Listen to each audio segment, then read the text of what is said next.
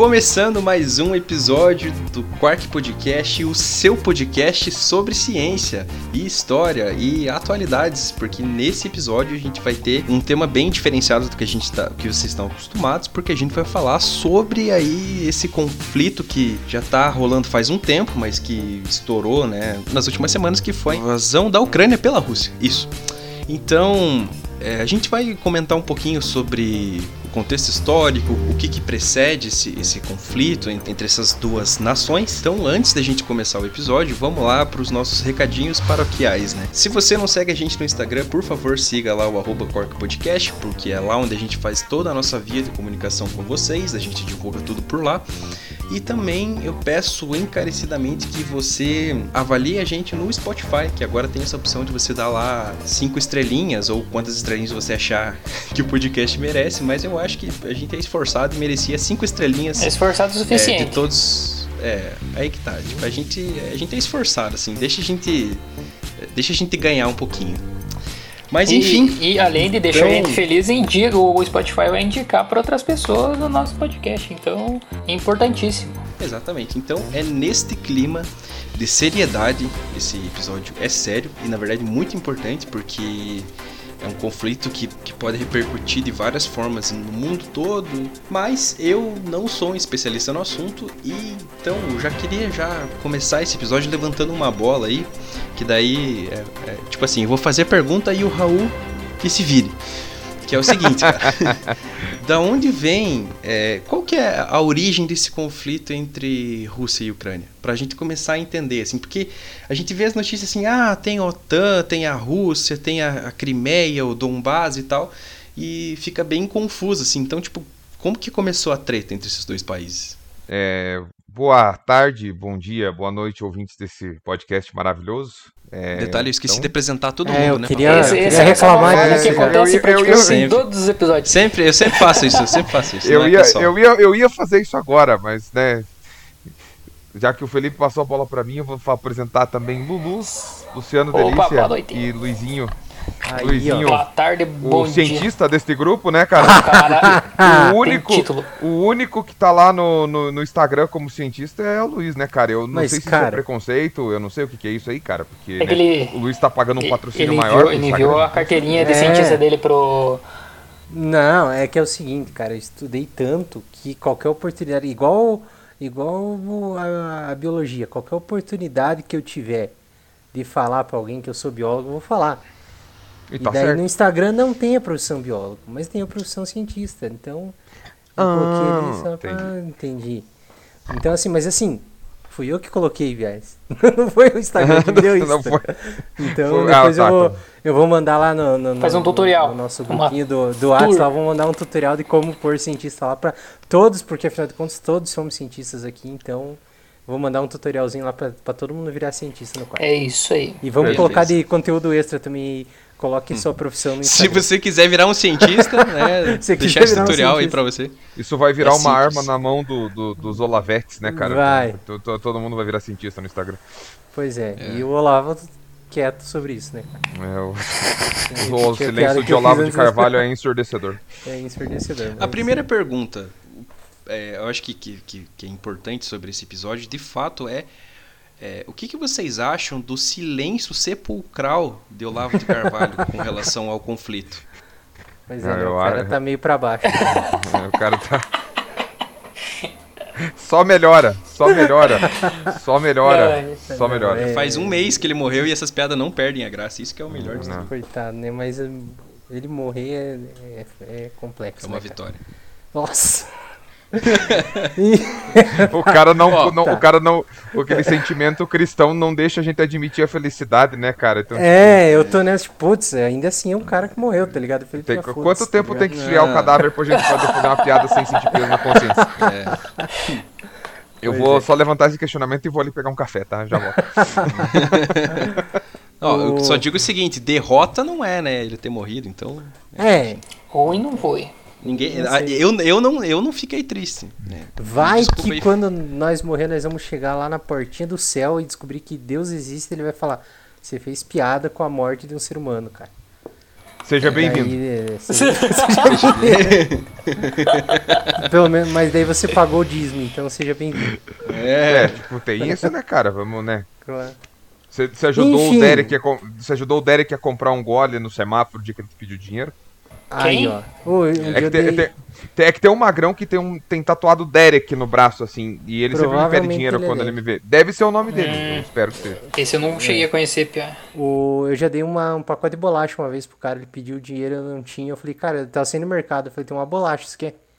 Ele falou, quero. E acho que ali eu comprei meu lugar no céu, velho fiz pior, é, eu, acho, eu dei dezão pra um cara que tava vendendo gominha e ele me deu cinco gominhas. Então, na, nas contas, ele cobrou dois, dois pila por, por um pacotinho de gominha que você paga menos de 80 centavos no, no mercado. Ele super faturou eu a já gominha, dei, piá. Eu já dei dois cigarros pra um cara também, porque não, eu não fumo. Mas eu tinha ido levar minha namorada na rodoviária e um cara falou, ô, compra um cigarro lá pra mim. Daí eu falei, ah, compro, né? Daí comprei dois cigarros, a hora que eu saí o cara não tava lá mais e ficou dentro do meu carro, tá ligado? Daí um dia eu parei no, no posto de gasolina, o cara falou, no posto, parei no sinaleiro, cara, veio pedir um trocado, eu falei, cara, eu tenho dois cigarros aqui. eu, eu tenho certeza, cara, eu tenho certeza absoluta que pro cara foi muito melhor do que ter ganhado dinheiro. É, se for beber. Eu também acho. Mas se você andasse com um corotinho, piá, nossa, já pensou? Mas daí se me para numa blitz até explicar, né? Ah, mas se não tiver aberto, não, não, não eu comprei pra, pra dar pro cara, tá Eu comprei porque vai que algum mendigo me pede é, um corote, tipo, cara, vai ser difícil de convencer o guarda, tá ligado? Vai, ser vai, ser... Viu, mas, mas o, enfim, o fato não é, enfim, o fato não é esse, é o fato é que meu vizinho tá putinho. Tá. Puta Aí, merda, ó, agora entramos no assunto. Então, entramos né? no assunto, o cara conseguiu. Meu conseguiu vizinho, trazer é, de volta. A, pode ser o título, é, né? Nossa! Meu vizinho está putinho. Puta, começou o assunto sério já, né? É, não, cara, vai ser pouco provável a gente conseguir falar sério é. desse assunto. Vamos pôr, o título vai ser meu, meu vizinho está putinho e deu uma tarja. Assunto sério. é, tipo isso.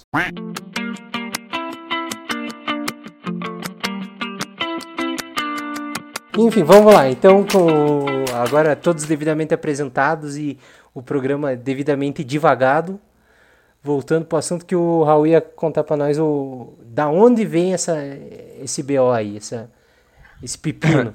Esse, esse conflito entre a Rússia e vale ressaltar agora uma parte que está sendo bem cerceada por parte da mídia, por grande parte da mídia, assim que o problema da Rússia não era com a Ucrânia como um todo, a, o problema da Rússia ele era com um território que faz divisa com a Rússia e representa uma parte do território ucraniano. Então, assim, é, é um pequeno grupo num determinado lugar onde começou todo esse entrave, sabe? E o que, da onde que vem esse conflito é muito complexo de se afirmar pelo seguinte: a gente está falando, né, de um de um país que perdeu, foi desmembrado durante a dissolução da União Soviética, né, que foi a Rússia. E, e nesse desmembramento, vários conflitos se desenrolaram. Não foi só esse com a Ucrânia, foi com uma série de outros países. Né? Mas nessa região, especificamente a que faz divisa entre a Rússia e a Ucrânia, existia uma tensão já desde o final dos anos 80, início dos anos 90, não só por questões econômicas, mas por questões político-ideológicas, né? e isso se agravou né, no, no, no, na década de 2010, durante aquelas revoluções e revoltas que a gente teve na Ucrânia né, em 2014. E neste período, né, a gente teve um agravamento porque a Ucrânia se mostrou mais, cada vez mais próxima de ingressar à OTAN, né, que é aquela organização bacana lá liderada pelos norte-americanos, né? Eu nunca lembro como que é a tradução para o português da OTAN. Organização do Tratado do Atlântico Norte. Aí o Google me salvou. Obrigado, Google. É... Viu, mas só, deixa eu, só para ver se eu entendi. Vá. Esse lance da OTAN, que assim, OTAN é uma parada que eu já escutei várias vezes ao longo da minha vida em jornal nacional, algo sobre falar alguma coisa da OTAN ou de entrar OTAN, mas sempre aquelas paradas meio, para mim, que não sou da área, tipo, eu coloco no mesmo pacotinho de BRICS, de não sei o que, de, de países em ascensão. A ONU até que é mais, é mais claro o que, que é a ONU, o que, que é a União Europeia, por exemplo. Mas a OTAN sempre eu achei que era uma parada meio dessa, uma, um, um conjunto de países como se fosse um BRICS da vida mas depois, agora, não sei se eu posso estar falando merda, mas é uma parada meio que assim. A OTAN, ela era a quase que a, a antagonista da, Uni, da União Soviética, assim, era a União Soviética era um grupo de países que estavam por um lado da guerra e a OTAN foi formada por grupos de países do outro lado da Guerra Fria, ou a OTAN veio depois da Guerra Fria?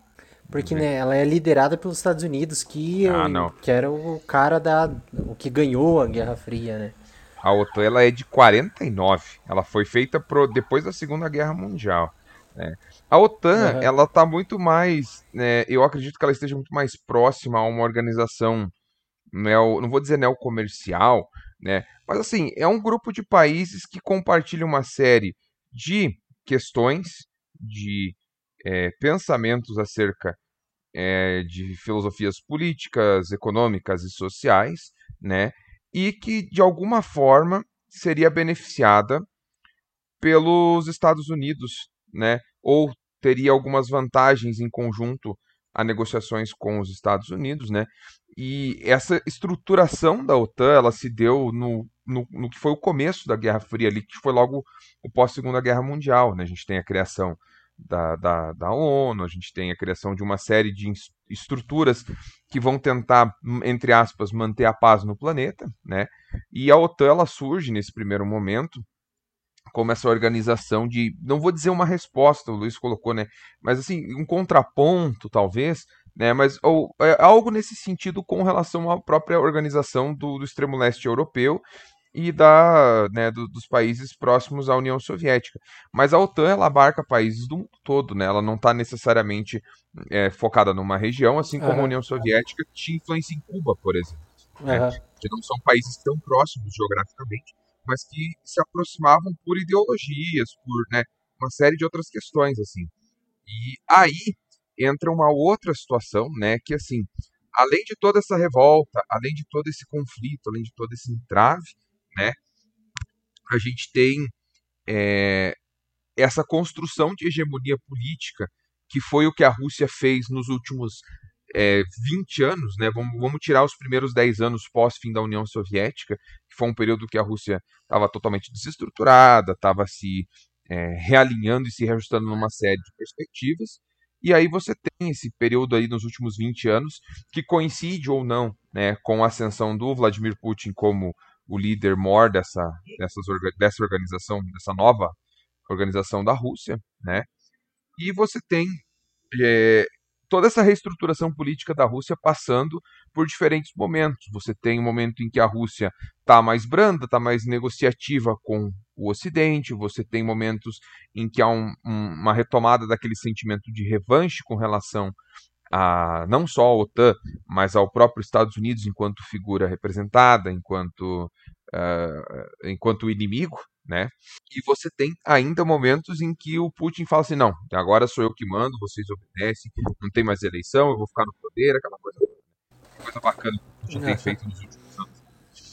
E todos esses momentos políticos da Rússia, eles dialogam com diferentes acontecimentos ao redor do globo, né? Não à toa essa movimentação essa invasão da Ucrânia, né, que tem sido amplamente criticada, né, porque ela se justifica apenas como foi aquela tomada da Crimeia, aquela, aquela anexação da Crimeia, né, alguns anos atrás, acho que já tem, não sei se tem uns dois anos isso, uns três anos talvez, não se estávamos em, acho que não, a gente não estava na pandemia, então foi 2019, eu acho.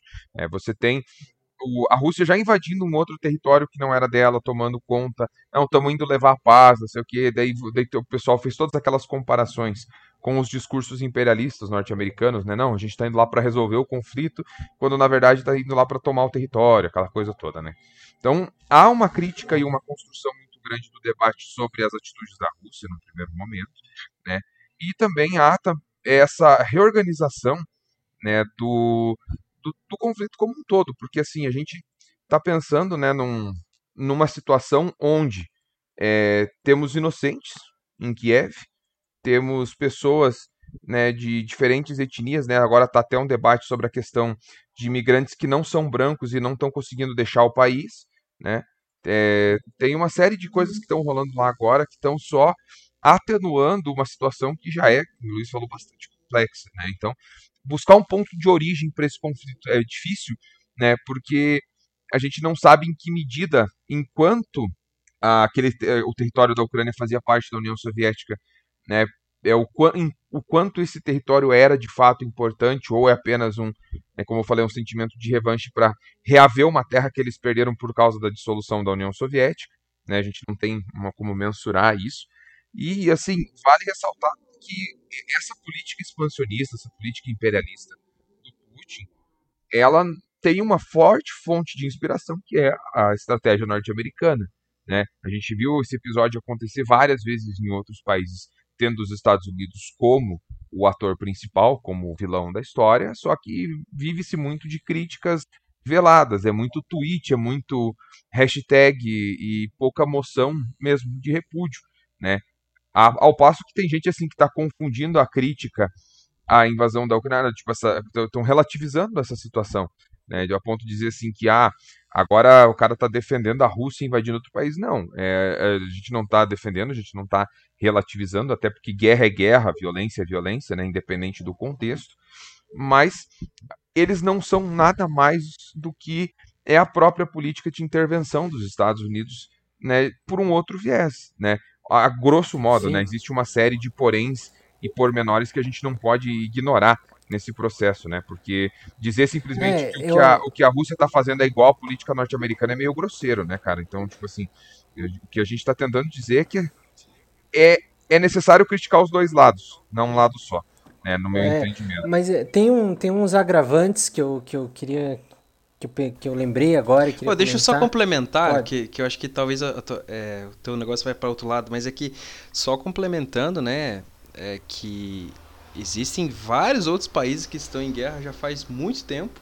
É, né? Então, tipo, muita gente está dizendo aí que essa é a maior é, ameaça à paz. Acho que o Macron falou alguma coisa assim relacionada a isso, mas é importante ressaltar, né, que tipo é, Iraque, Afeganistão, Iêmen, é, Líbia e, e, Síria e tantos outros países estão em guerra. Ah, a própria Coreia do deles... Norte e a Coreia do Sul, alguns anos é, atrás aí que começaram a a chegar num então, acordo, né? É, existe toda essa.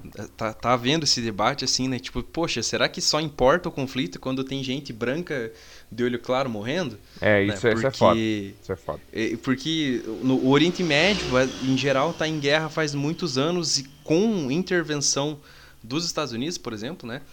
É, e não. É, a guerra lá não toma a proporção, não toma a atenção que a guerra na Ucrânia está tendo agora. Eu acho que o máximo foi a Síria, que se discutia alguns anos atrás, o, a catástrofe que estava rolando lá, mas não com essa ênfase, com essa atenção, assim, de todos os jornais, toda a mídia falando ao mesmo tempo, assim, né, de, de, uhum.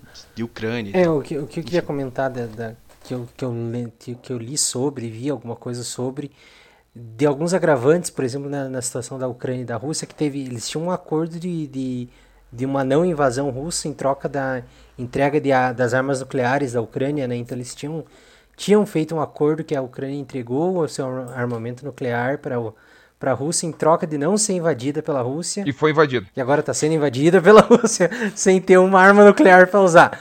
É, sim. Então, e daí tem a questão também que a Rússia, além de de ter essa, esse lance da Ucrânia já ter sido território russo, ainda tem a questão de que ela é um conectivo para a Rússia, para o resto da Europa, que ela passa, acho que uma, tem uma questão de gasodutos russos que passam pela Ucrânia, que eles têm esse interesse nesse território. E o, o Putin usou muito de, de, justificativa também a questão da, da, da possível entrada da Ucrânia na OTAN, porque ela abre a brecha para se instalar bases militares americanas na fronteira com a Rússia. O que eu achei que não justifica, porque tem outros países fronteiras ali, acho que Estônia, Lituânia, não vou saber de cabeça bem certinho, que já são membros da OTAN e fazem fronteira com a Rússia. E não foram invadidas até agora, né? É, e não necessariamente tem bases militares lá, né? Então, tipo... É, e também, assim, de certa forma a Ucrânia foi passado a perna nela de, por, por, por, conta desse acordo de que a gente não, não vai te invadir, invadimos. E do mesmo jeito tava vários países da OTAN interessados na Ucrânia se, se entrar para a OTAN, tanto que estava sendo negociada essa entrada. E agora que, que, que, a bomba estourou literalmente, né, deu pepino, deu treta mesmo, todo mundo pulou fora, tá ligado? Falou, oh, vocês é briga de vocês aí, não vamos se meter, não vamos mandar tropa, não vamos mandar nada. Toma um dinheiro, compra umas armas e dê pras pessoas atirar nos caras, tá ligado? É, e daí, há, há, acho que o grande sentimento por parte da, da humanidade, assim que se você vê, né, é, parece que a Ucrânia ela foi meio que abandonada pelos seus aliados, né, ou pelos países que criticavam demasiadamente é, a Rússia, porque, assim, foi meio que isso, assim, né, cara, os caras estão levando arma, distribuindo arma nas ruas lá para uma série de civis e tal, falando assim, galera, nós precisamos de todo mundo para lutar contra os caras, vem ajudar aí, né, e é, e é, meio complexo isso, cara. A gente tá falando de civis, a gente tá falando de crianças, a gente tá falando, né? Eu vi aquela matéria lá de um, de um senhor de 80 anos com, com dois AR-15 indo pra rua lá pra, tipo, tentar ter um lugar pros netos dele e tal. Pô, é um negócio muito Não, macabro, e assim, né, até a é, postura é, do, do presidente da Ucrânia, eu, eu cheguei a ver comentários sobre isso que eu acabei agregando a minha opinião que a postura dele de se manter no país, ir pra rua com roupinha de soldado e não sei o que, cara, acaba incentivando. Ele tá literalmente, a intenção é essa, incentivar a galera a ir guerrear, sendo que são civis, tá ligado? Talvez o cara tinha que estar tá realmente fora da Ucrânia negociando um acordo de paz com o Putin o quanto antes. Mas ele tá ali querendo acender essa chama no, peito do ucraniano. Mas, cara, os malucos estão lutando contra soldado, velho. Tipo, os caras têm treinamento militar, né? Não, e daí vale ressaltar que o, o, o, o, presidente da Ucrânia, ele é, ele é comumente chamado aqui de Danilo Gentili da Ucrânia, né? Porque ele era, ele era um comediante e tal, né? Então, assim, tem toda essa questão, né, dessa, essa própria construção da figura pública do presidente no Sim. primeiro momento. É, e aí o Putin, além desse argumento. Tem, na verdade, assim, é, é que eu falei, é, é, são muitos argumentos sobre muitas questões, sobre muitas coisas, né?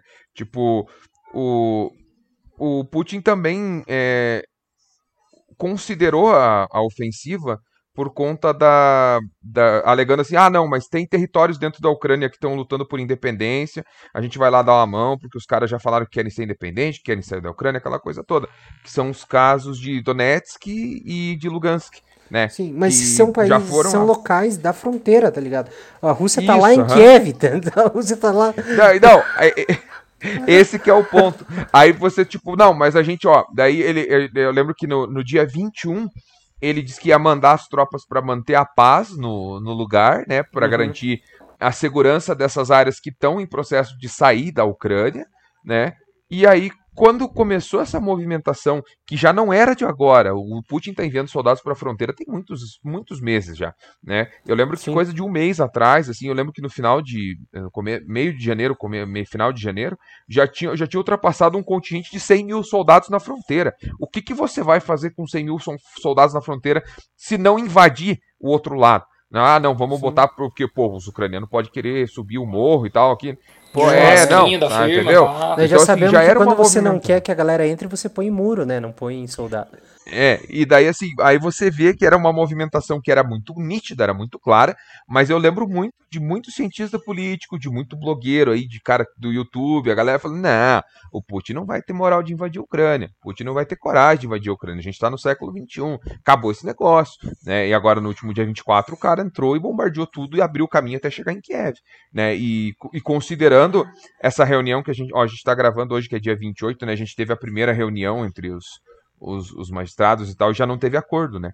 Do, dos países, né? Não teve uhum. um acordo, não teve uma negociação. Que eles queriam fazer a reunião na Bielorrússia, que é fechada com o Putin, daí os caras falaram que não e tal. Aí fizeram a reunião hoje, né? E pediram, já pediram, né? Que não, não, não teve um primeiro acordo, não houve uma primeira negociação.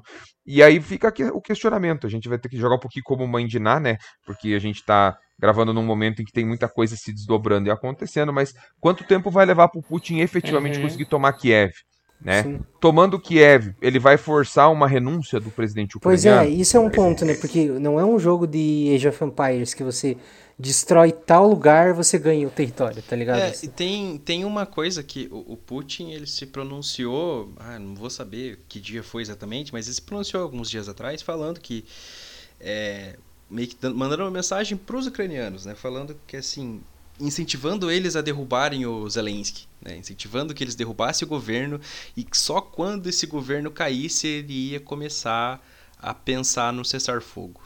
Né? E, é, isso é uma coisa assim que foi uma, me deixou meio assustado, né? Porque então, tipo, ele não tá para brincadeira, ele não quer assim, ah, pega aí essas regiões da que, separatistas e acabou. Não, ele quer derrubar o Zelensky. É, como nenhum outro país mandou uma medida mais direta, né? Eles estão fazendo sanções comerciais e tal, que talvez surtam um efeito daqui a um tempo, mas não é uma coisa tão imediata. O cara dele é o todo poderoso, ninguém, os caras falam, ó, não vamos peitar de frente o Putin. Então é ele e a Ucrânia, então ele vai, ele tá montando em cima da Ucrânia. E que é a segunda maior potência militar do mundo, tá ligado? E, e, detalhe, né? A Ucrânia ali é um país que tá, tá enfrentando talvez a, a maior, uma das maiores guerras aí que o século XXI já tá, tá vendo. E tá sendo liderado por um cara que era ex-comediante, né? Tipo, isso é uma coisa que eu não consigo. É, é, é a mesma, mesma coisa que, tipo, o, o é, sei lá, o Brasil entrasse em conflito com, com o Reino Unido, sabe? Tipo, é, é, é a gente. É, a gente ia estar tá tendo que. Quem ia estar tá dando as cartas ia ser o Bolsonaro. O fato do comediante ainda ia ser a mesma coisa, né? É, eu, eu, não, eu não acho que o Bolsonaro é um comediante, eu acho ele um comédia. É, um sim. diferente. Não, mas eu, tem, né? nessa situação a gente ia ter muitos memes com aquele chapéuzinho do soldado inglês, né? Do, do cara da guarda real. É. Pelo menos, tá ligado? É, no, nos então, memes a gente ganhava, né? É.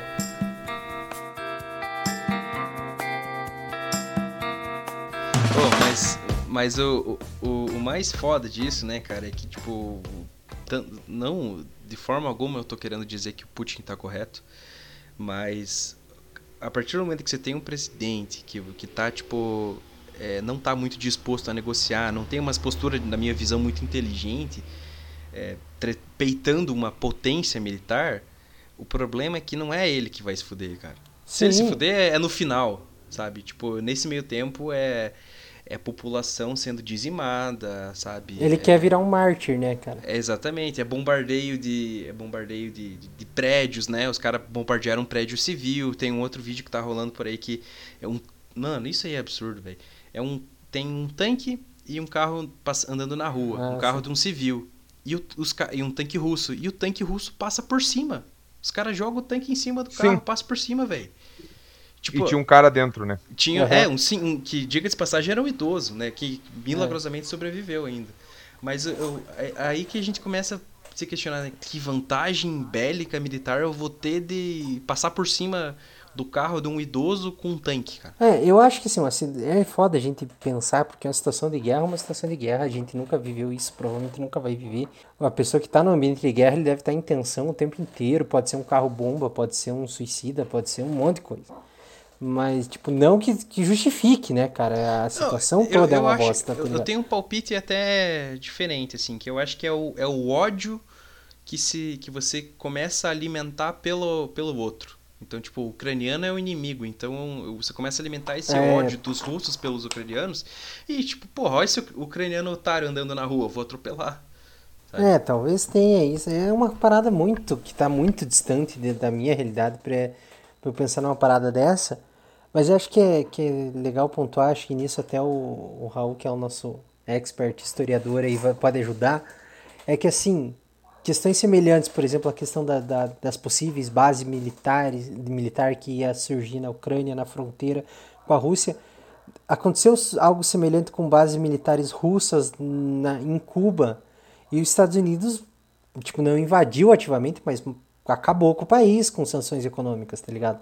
É, a gente teve aquela crise, a crise dos mísseis lá, né, no, no nos, acho que foi nos anos, né, que foi no, durante o período da Guerra Fria, assim, né, que chegaram a ter os navios próximos e tal, mas a gente não teve nenhum embate propriamente dito e não teve, né, uma uh, um conflito bélico, a gente não Sim. teve nada, como assim, Cuba foi dizimada por outras vias, foi é, os embargos econômicos, a questão, né, de destruição do, do poderio é, social, né? Cuba se tornou um sinônimo de pobreza. É, então, assim, é, tem, tem outros jeitos de você destruir um país hoje que não belicamente, né? O caso do, por isso que a medida do Putin assustou tanto, né? Porque pô, ele poderia ter feito uma série de embargos à Ucrânia, poderia ter cercado o território, ele poderia ter feito várias coisas que não e ter, ter ido às vias de fato. Né? É, quantas e eu aí... escutei já várias vezes falarem no sentido de ah, Atualmente a guerra é guerra de informação, é guerra de, de poder econômico e tal. O Putin chegou lá e falou: foda-se, velho. Eu tenho uns tanques, eu vou mandar os tanques pra lá e vão, resolve igual, tá ligado? É, e isso acho que foi o mais chocante porque não só ninguém esperava uma atitude dessa, como ninguém estava preparado para uma atitude dessa. Você vê os pronunciamentos, cara, fazia muitos anos, desde que a gente, por exemplo, a gente cresceu, nossa geração que é dos anos 90, a gente cresceu ali, a nossa infância, a gente cresceu vendo o 11 de setembro e sua reverberação no mundo, né? Então a gente viu o George Bush filho, a gente viu né, a política do Obama, que foi extremamente agressiva, né? Muita gente esquece esse lado mais sombrio da, do, dos governos Obama, porque os, do, os, dois, os dois governos Obama soltaram muito mais bombas do que os governos do Bush. Do, do Bush filho, no caso, né? Que era o presidente na época uhum. do atentado do 11, 11 de setembro. De setembro. Né? E aí você tem um, um dinamismo, assim, de, de novo, essa política intervencionista norte-americana, né? É, que acabou sofrendo suas sanções com o passar do tempo. E agora você tem né, países que ficaram flertando com a possibilidade de um conflito bélico durante muito tempo, mas quando ele de fato aconteceu, não, não se parece que os caras não sabem o que fazer. Né? Você olha os pronunciamentos do Biden, os mais recentes, né? Não, a gente vai fazer sanções, a gente não vai se envolver, a gente não vai enviar tropa, aquele negócio. Política bem apaziguadora, tentando se esquivar do conflito, assim. E isso parte de uma série de questões. Primeiro, será que os Estados Unidos né, estaria preparado para enviar tropas, enviar uma força né, para ajudar a Ucrânia? Será que é do interesse dos Estados Unidos que isso aconteça? Será que não é melhor que os Estados que a Rússia realmente anexe a Ucrânia, enfim, ou tome, enfim, faça o, retome o controle daquela região? Né? Que tipo de mensagem isso passa? De que, pô, eu posso invadir meu vizinho que a galera só vai é. parar de mandar produto para cá. Isso, né? A gente pode produzir outras coisas. Então, tem uma série de questões que estão ao redor né, dessa desses acontecimentos mais recentes.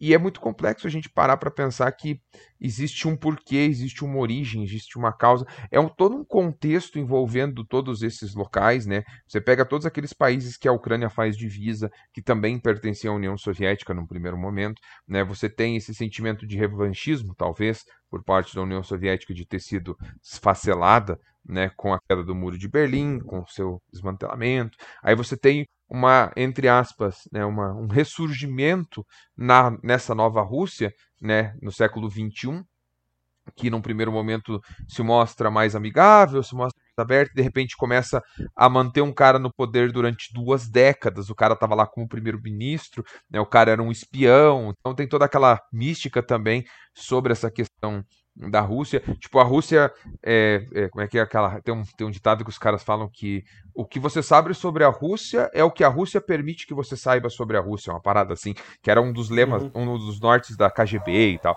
Então, assim, tem uma, uma, uma série de, de condições assim que são muito nebulosas ainda mesmo com todos esses desdobramentos, né? Mas eu, eu acho que existem alguns consensos. O primeiro é o genocídio de um monte de gente inocente nesse meio campo Sim. aí, né? É, há também a questão dos envolvimentos é, de determinadas esferas políticas da Ucrânia com os partidos neonazistas, que é um problema muito sério, né? E daí tem toda aquela questão da política intervencionista norte-americana de estar tá armando essa galera, quando na verdade está armando o neonazi, e a, uhum. onde é necessário avançar para que a gente passe, possa parar a Rússia, né? Até onde vai ser válido esse trabalho, uhum. né? É, é interessante pensar também que assim, o Putin não está invadindo a Ucrânia para acabar com os neonazistas, tá ligado? E o objetivo dele é outro. Tá então, realmente, a, existe uma cultura neonazista na Ucrânia bem, bem grande, de certa forma, não sei se esse é o termo correto até, mas, tipo, ainda se torna injustificável esse literalmente esse genocídio que está rolando lá.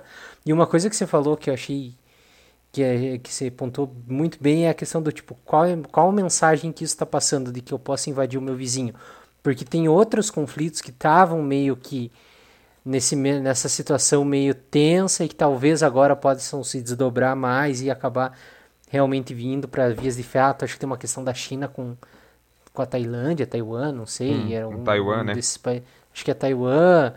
Tem até a própria Coreia do Norte e Coreia do Sul, mas apesar de, de ultimamente estar tá, teoricamente mais amigável a relação entre os dois.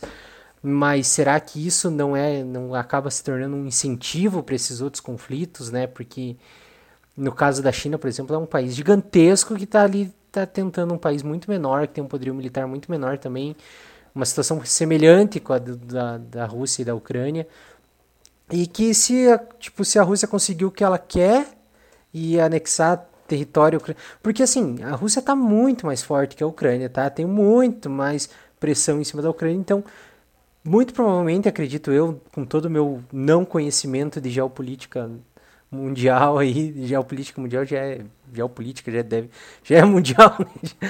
geo mas eu creio que se sair um acordo disso daí a Rússia vai sair ganhando um, no mínimo um pedaço de território do, do da Ucrânia que ela o que ela quer, nem que seja um corredor para passar os gasodutos deles, tá ligado? Porque os caras não fizeram tudo isso para só simplesmente juntar os tanques embaixo do braço e voltar para casa, tá ligado? É, e daí, então... assim, tem, tem a questão, né? Daí o Putin diz que está invadindo a Ucrânia para combater neonazistas. Né, mas a gente sabe que majoritariamente os ucranianos são descendentes de judeus, né, que foram pessoas que foram perseguidas pelo regime nazista durante né, ascensão da Alemanha na Europa na década de 30, na década de 40, né? Até o Zelensky lá falou, né, que avô, o avô uhum. dele lutou contra os nazistas, como é que ele poderia ser nazista, né? Mas assim, a Ucrânia ela tem uma série de milícias neonazistas, né? Uma delas é o Batalhão de Azov, né, que é um grupo de extrema direita da Ucrânia que tem essas ligações com o extremismo, com uma série de. É um para-raio mesmo de nazi. Né, né? Mas assim, aí você vai pegar os Estados Unidos, também tem. No Brasil a gente tem Sim. células neonazistas também, né? Então aí você vai tipo justificar uma invasão a um território por conta de um grupo, né, que não é pequeno, não é um grupo pequeno, né, mas também não é a maioria, né? O governo ucraniano é um governo democrático, né? É um debate que é reconhecidamente democrático, né? E aí você tem dois momentos assim, né, que foram chaves que a gente retoma né, aquelas iniciativas em Moscou lá de 2014, né, que foram tanto a tomada da Crimeia quanto o apoio do, do governo russo aos rebeldes no leste da Ucrânia, né, que são os casos das cidades lá, né, de, de Donetsk e eu nunca lembro o nome da outra. E Lugansk. Z, né? Ah, Lugansk. Nossa, nada Donetsk, Donetsk e Lugansk. E aí, cara, daí, por exemplo, aí você acompanha. É, eu tento não ver, porque eu não, não é um negócio que eu sou. Eu, assim, eu vejo muito filme de guerra, mas quando é de verdade eu não sou muito fã de ver. Tipo, vejo filme que tem um acidente de carro, mas quando rola um acidente de carro de verdade, alguém filma, eu não curto ver, sabe? Eu sei uhum. que eu não tenho, eu tenho essa sensibilidade, né, pra, pra questões reais, assim. E daí tem muito vídeo rolando, daí tem vídeo de pessoas feridas, aqueles prédios todos caídos, assim. E tem alguns artistas, tem alguns jogadores de futebol que estão lá dentro de Kiev nesse momento, postando vídeos de casa, falando assim, gente, tá horrível a situação. É, peçam ajuda, se puderem mandar coisa, mandem, assim. Eu vi que tem uns grupos aqui no Brasil que estão se organizando nesse sentido para mandar é, mantimentos, tem gente oferecendo Deputado. asilo. É, aí temos o caso do nosso Mamãe Apanhei, é... indo lá para Kiev, né, Não, cara? Então o Brasil tá enviando deputado é, para dar uma força. A esperança lá. vinda do Ocidente, né, cara? Você já, já, você já pensou que o Mamãe Falei pode não ser o herói que nós esperamos, mas, mas sim aquele que nós precisamos? É... E aí pessoal, aqui é o Luciano gravando e editando esse podcast agora e como vocês puderam ver a gente deu uma brincadinha ali com, com o Arthur achando que ele ia pelo menos fazer alguma coisa que prestasse, mas como vocês viram uh, não foi isso que aconteceu, né? A gente gravou o episódio um pouco antes para discutir sobre o assunto e como está constantemente sendo atualizado, a gente ficou passível aí da, do que poderia acontecer e como vocês sabem o cara só fez cagada. E não é muito longe do que a gente é, já esperava de, um, de, uma pessoa como ele. Beleza? Então siga e aproveite o episódio. Era só esse avisinho mesmo que a gente só brincou ali achando que. esperando que talvez ele fizesse uma boa ação, mas foi muito longe disso. É, Já pensou que o mamãe o falei, aí, cara. ele pode estar tá indo para Kiev para convencer os, o, o, exército soviético a fazer o MBL russo? Sim. Já pensou Já nisso? Pensou? Eu sei que é muito Não, foda próximo, fazer, eu sei que é muito foda próximo, fazer piada com isso, né, cara? Mas a gente tá é, falando do Arthur Duval, né, cara? O tá cara é uma piada. É... Ele é uma piada. O, o Nando Moura já tá indo também, ele vai pra é. Rússia daí para fazer frente contra o, o Arthur Duval. Eu achei é. engraçado, né, que o, o, ele pode usar a mesma tática que ele usava nos protestos, né? Ir lá com uma câmera e perguntar pra, pra galera que tava protestando assim, ah, por que, que você tá invadindo a Ucrânia? É, É. Eu, eu não sei se é, uma é. boa ideia. É, quer dizer, eu acho que é uma boa ideia. É, vai, lá, vai lá, vai lá, mete vai a lá, cara, mete vai a lá, cara. Mete a cara. É, isso é, é foda. Tipo, ah, eu sei que não é o assunto, mas é uma parada que o cara. Na verdade é um tiro no pé indo pra lá. Não... Como estamos gravando antes, nós não sabemos quando pode ser no episódio, pé, no ele... tronco, em qualquer lugar. Que ele já tenha voltado, pode ser que ele tenha ido encontrar o Olavo de Carvalho, é. pode ser que ele tenha acontecido muita coisa nesse, nesse meio termo, nesse meio tempo. Mas aí uma coisa que está bem fora da minha área de conhecimento e que eu só torço para que não aumente mais ainda o preço da gasolina, mas essa questão pode interferir na economia brasileira também, né? De, de, certa forma. É porque você tem, eu, eu acho que, se eu não me engano, você tem uma grande produção. 30% da, da produção do trigo se eu não me engano, está sendo produzido naquela região, e daí afeta a questão de exportação, se falta num lugar, falta em outro, e assim vai fazendo aquela, aquele efeito escalada, né, de, uhum. de falta de produtos, né, e daí tem essa, esse, esse contraponto, né, daí vamos de novo, até onde vai ser necessário essas sanções, até onde serão necessárias essas sanções contra os, os russos, né, e de que maneira essas sanções vão prejudicar os russos e vão prejudicar o resto do mundo, né, no sentido de bloqueio de circulação né, do gás natural, etc. Né? E lá tem uma questão que é muito significativa, é assim, né, que o gás natural eles usam para fazer a calefação das casas. E nesse momento a gente está no inverno, na saída do inverno, né, lá, é. lá no hemisfério norte, né? Então há uma série, é, é, tem uma série de condições assim que vão ser, né, bem pesadas, né? Daí a gente tem outros extremos que vão para questões menos graves, mas daí tem um impacto social, um impacto político muito importante. Hoje a FIFA anunciou que a Rússia foi excluída da próxima Copa do Mundo em 2022 agora, né? Vai acontecer esse ano. né? e várias seleções, eu acho que a Polônia era uma delas, ia jogar na Rússia nas eliminatórias agora e se recusou a jogar. Falou: nós não vamos jogar contra os caras, os caras estão invadindo a Ucrânia. Não, daí é igual nas Olimpíadas, eles vão com. Os atletas vão com a bandeirinha lá da da os, é, nas Olimpíadas a Rússia não pôde participar por conta do doping, mas eles os atletas participaram com sobre outra bandeira lá. É, eu vi que é, a FIFA colocou como acho que é a União dos Atletas é, russos, alguma é, coisa assim. vai ser alguma coisa assim. É, mas é, então assim. Mas aí... querendo ou não, é simbólico, né? Cara? É, porque esse é meu ponto. Eu falei menos relevantes, mas assim, o impacto social que isso fica, né, não só na, no processo de escrita da, da história, mas atualmente, assim, né, tipo, o, não é só excluir o, o país da festinha, sabe? Não é só impedir que ele participe né, dessa, dessa celebração esportiva. É também mostrar que, assim, não existe mais um espaço de tolerância para incursões é, militares né, em larga escala. Agora entra naquela crítica que o Fefe falou lá no início do, do episódio. Por que, que quando é o Iêmen, quando é a Armênia, quando é um país da África, quando é no Oriente Médio, a gente não tem essa exclusão, ou a gente não tem essa mobilização de sanções. Né? Então aí Sim. entra a questão do próprio interesse das políticas públicas e sociais né, da própria OTAN, de outras organizações, da própria Europa, da própria União Europeia, né, é, sobre o que é aceitável, o que é tolerável e o que não é. Né? Porque assim, ok dar tiro em neonazista, eu acho super ok. Ok meter bala em neonazista, para mim não tem problema nenhum. Né? Agora, usar isso como pretexto para tomar o poder e dizer como se devem dar os rumos de outro país que não seja o seu é um pouco complexo.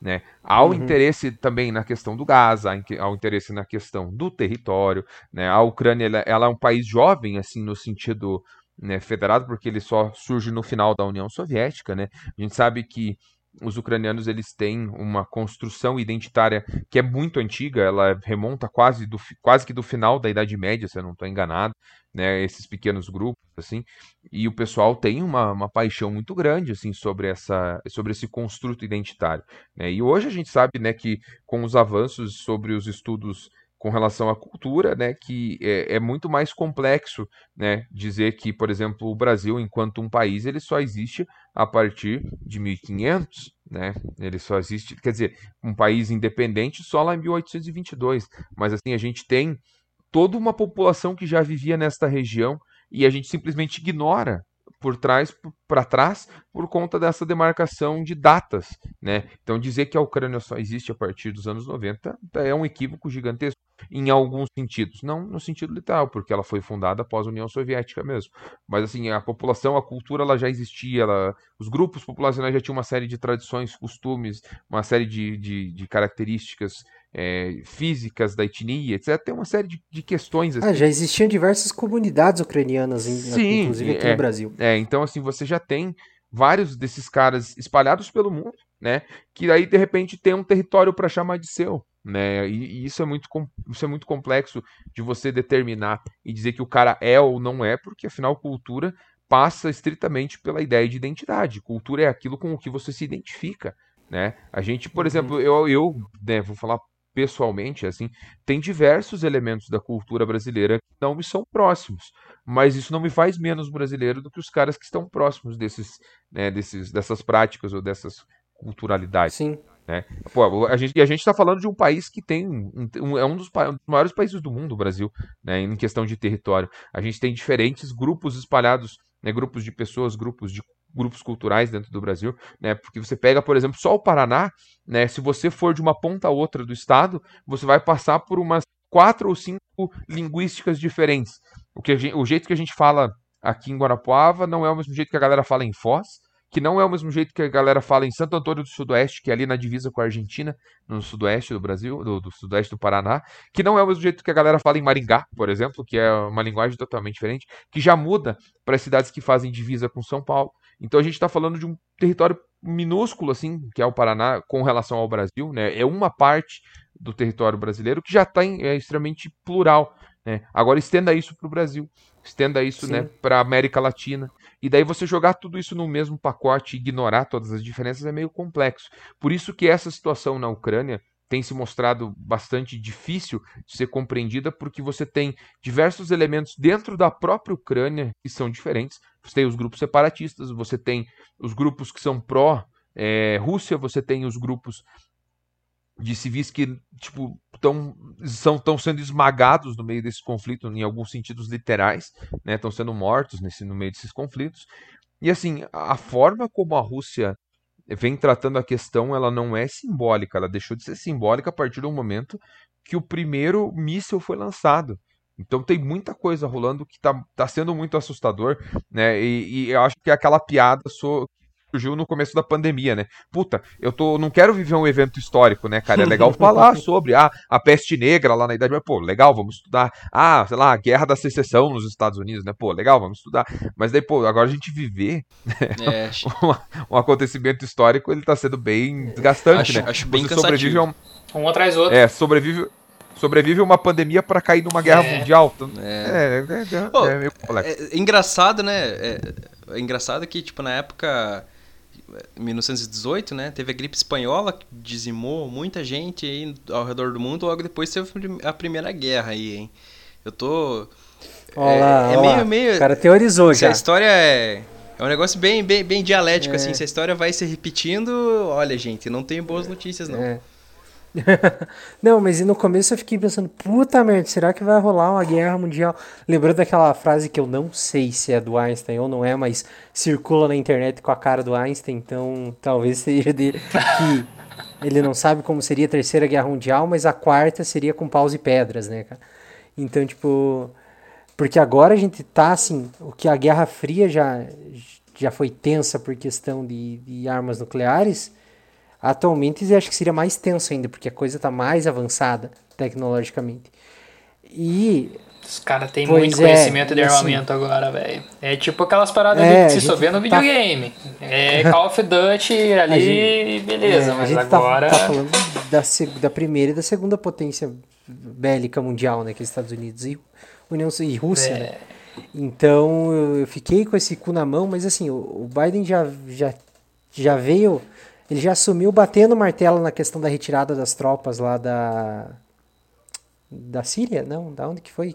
Do Iraque? Do Afeganistão? Sei do lá. Afeganistão. Cara. Do Oriente. Da, é.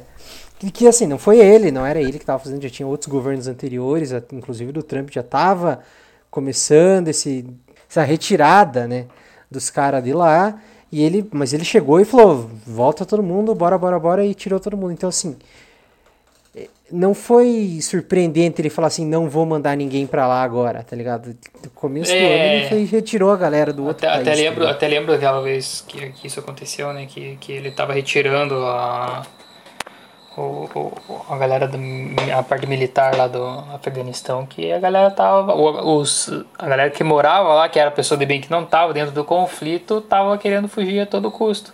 De lá. É, eles e, ficaram com medo. E realmente deu um cagado, tá ligado? Sim.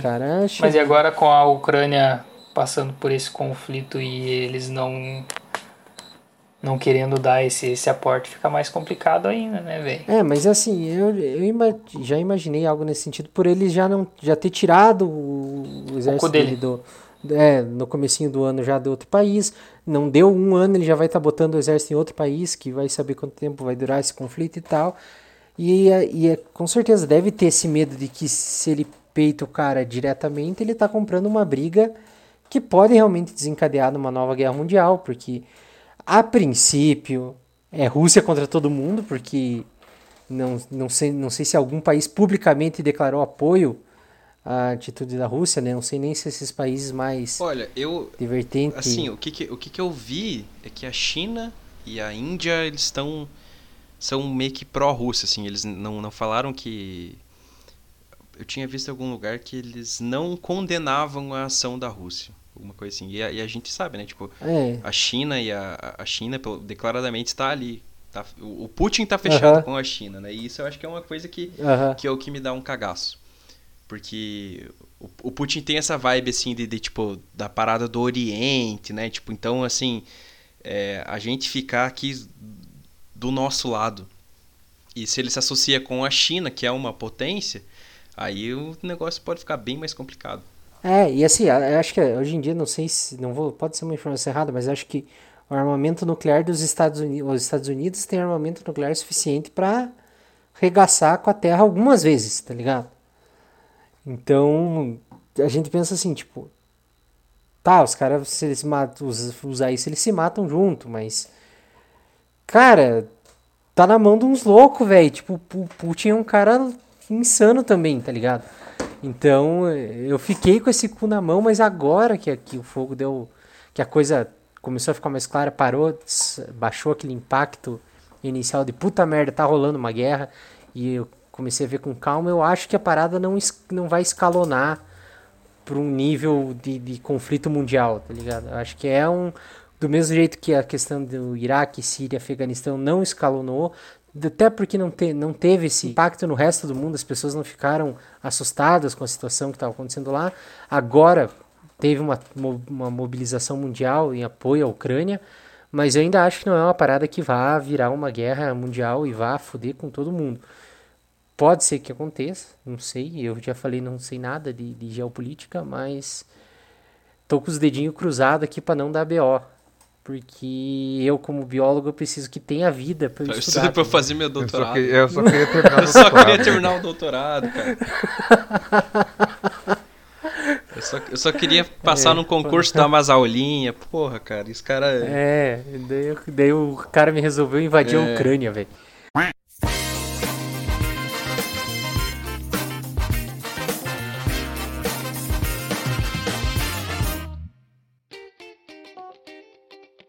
Pô, mas eu acho que eu tenho uma, uma pergunta. Um, um, vamos fazer um exercício de, de pensamento aqui, né? É, e já encaminhando para os finalmente, talvez? Um exercício de grupo. Um exercício, é, uma, é, vamos... é, que eu fico pensando, né? Uma das, uma das. Dinâmica de grupo. Isso, uma dinâmica de grupo. Eu fico pensando o que que. Qual que seria. A, a solução mais fácil seria, né, então a Ucrânia ali, digamos entre aspas, se rende à, à Rússia, os caras invadem lá, dominam o território, anexa a Ucrânia à Rússia, né? Aquele território todo ucraniano ali agora é russo. Eu fico pensando o que, que isso poderia gerar, o que, que vocês acham, né? O que, que isso poderia gerar depois, sabe? Isso resolve o problema? Porque na fronteira, tipo, tem muitos, se fala ali naquelas regiões separatistas, inclusive, né, que o pessoal se, se, se, se identifica com a cultura russa, falam russo, se identificam com, até tem, tem o, separati, o movimento separatista por causa disso. Mas mais pro, pro, pro oeste, isso não é bem assim, né? Então, o que, que poderia acontecer, assim, é, se, se, por exemplo, a Ucrânia fosse anexada à Rússia? Eu acho que vai virar um caos total, cara, porque daí isso é que nem eu falei. Para mim isso é um efeito tipo dominó, sabe? Quando tem uma fileira de dominós enfileirados o primeiro cai. Porque isso abre a premissa. Pô, se a, se a Rússia fez isso com a Ucrânia, por que, que o Brasil não pode anexar o Uruguai? Hoje a gente não pode porque o nosso presidente, né, né, é o Bolsonaro, né, cara? E se tem uma coisa que ele não sabe fazer é ser militar, né? E também porque os nossos, nosso militar só pinta. Nossa, nem, não sei se alguém vai estar escutando. Vamos pintar aí. todos os mil fios do Uruguai, do, do Uruguai Quanto, aí agora é Assim, se tiver muito mato no Uruguai, né, se tiver muito mato no Uruguai, a gente consegue ir lá e podar tudo, entendeu? É tipo o Tony. Hawk, você pinta de uma cor ali é a tua área. É. Ele fez a manobrinha ali pintou. É. é não, se tiver umas árvores no Uruguai que da metade para baixo não tem nada não, Aquele acabou a guerra. brasileiro acabou já. a guerra, não. Acabou daí guerra. os caras vão chegar com o cal jogando e tal. É, não. Porra. Isso aí. É, eu, mas eu acho assim, não precisa, eu acho que pode rolar de não ser o território inteiro da Ucrânia seja anexado à Rússia. Tem essa questão de, das regiões separatistas, de pode ser que aqui, aquelas regiões sejam anexadas à Rússia, mas querendo ou não, é uma expansão de um país que já é enorme, tem uma puta potência militar e ele está expandindo seu território na cara de todo mundo em pleno século XXI, sabe? O que já foi falado. Então, assim, é aquele movimento que a gente imagina em épocas de, de, de, de Idade Média, de idade, tipo, de guerras antigas dos caras, de impérios tipo Napoleão foi expandindo seu território. É, até o próprio Hitler foi expandindo seu território. E o Putin está expandindo seu território, Sim. tá ligado? É uma coisa que parece parecia distante até um mês atrás, de um tipo, cara, o mapa mundi era o mapa mundi, tá ligado? Você não conseguia imaginar, ah, o Brasil vai invadir aqui, tomar essa galera toda aqui, e o Uruguai vai ser nosso, vai ter um, uma hérnia ali no, no território, no mapa do Brasil. Sim. E daí pode ser que, que a gente esteja vendo isso acontecer com a Rússia, tá ligado? A Rússia está invadindo a Ucrânia, independente do motivo que ela está usando para fazer isso, pode ser que no final das contas ela tenha um pedaço de território nas próximas gerações estudem geografia e vejam o mapa mundi com a Rússia com o pedaço da Ucrânia já anexado a ela, que é uma parada que, para mim, pelo menos, é impactante, tá é, ligado? E, assim, nem que não anexe. Eu, eu acho que vamos um pouquinho mais além. Imagine que a Rússia só queira realmente, tipo, que, esse, que essa região ali de Donetsk se torne independente, que seja um país, um novo país, e como foi a uhum. dissolução, uhum. por exemplo, de Sérvia e Montenegro, que foi dividida, a Tchecoslováquia, uhum. que se dividiu também, né, Iugoslávia, que se dividiu, né, então seja uma fragmentação da própria Ucrânia em novos países, né, e esses países novos sejam fechados com a Ucrânia, né, sejam fechados com a Rússia, no sentido é. político, no sentido econômico. Eles, de certa forma, eles vão ter um dever, uma Isso, dívida. Né? Não necessariamente né? que eles vão ser território russo, mas eles vão é, ser, russo. vamos dizer, uma extensão do território russo, né? Assim como foi né, uhum. durante muito tempo alguns países do bloco da União Soviética que não eram, não faziam divisa, que a gente citou o exemplo de Cuba, por exemplo, né? E a, a própria uhum. divisão das Coreias depois, a questão do Vietnã, né? Tem uma série de exemplos aí que a gente pode pensar de que maneira um país ele não necessariamente passa a ser parte de outro, mas ele está fechado, né, com essa logística que o país propõe enquanto. Os caras têm um grupinho no Zap Isso, ali, né? É, tem o, gru o, grupinho do Zap da OTAN e o grupinho do Zap do. É, tá, no, tá nos melhores amigos é, do Instagram dos já. Do Oriente ali, né, ali entendeu? Então é, há essa expansão. E é, o, falou dessa questão né, de, de silêncios, assim. O governo chinês não se posicionou contra. O governo brasileiro também não. Né? Quando o Mourão fala, não, a gente condena a, o Putin e as atitudes dele, o Bolsonaro foi em live e falou: não, mas o presidente sou eu, sou eu que respondo o que o governo pensa, não é o Mourão. Né? Então, assim, tem essa questão também dos isentões, né? Porque dia 16 o Bolsonaro estava na Rússia, dia 24 o, o, Putin invadiu a Ucrânia, né? Então tem todos esses, esses relacionamentos, assim, né? Que, pô, não posso condenar as atitudes do cara porque 10 dias atrás eu tava lá, né? 10 dias eu tava lá lambendo Sim. o cara, entendeu? Então, tipo, tem esse peso também, né? E, e... pergunto como que a ida do Bolsonaro para a Rússia não resolveu o conflito, cara. É, é, é assim, é chocante. Era, era a minha esperança, cara, assim mesmo. Tal qual, tal qual o silêncio do Olavo de Carvalho sobre a questão, isso também é. É, ensurdecedor. Isso também é, é. Também é ensurdecedor. É, é Mas eu acho que. Eu só queria. Tipo, eu acho que no, no melhor dos casos. É, pode acontecer o que aconteceu com, com o Raul testou ali da Iugoslávia, né? Que eu posso falar uma grande merda, assim, mas é, tipo, era um país unificado, tipo, que era Sérvia, Montenegro, Bósnia, um monte de países ali que eles eram governados lá por, pelo Tito, e daí depois que o cara morreu, tudo, tipo, eles foram se separando. Só que não foi tipo assim, ah, nossa, agora eu sou só a Sérvia. Não, tipo assim, a gente entrou em conflito e se matou, e tanto que tem. ocorreram crimes contra a humanidade terríveis, assim, nessa, nessa guerra na, naquela região. E eu acho que é meio que por aí que pode acontecer, tá ligado? Os caras começarem a se matar assim, tipo, porra, eu sou. A Ucrânia é anexada à Rússia, mas tipo, a galera que, porra, não sou russo. Então vamos começar a guerrear contra o governo. Enfim. É, é aquela história, né? Não tem cenário positivo, né?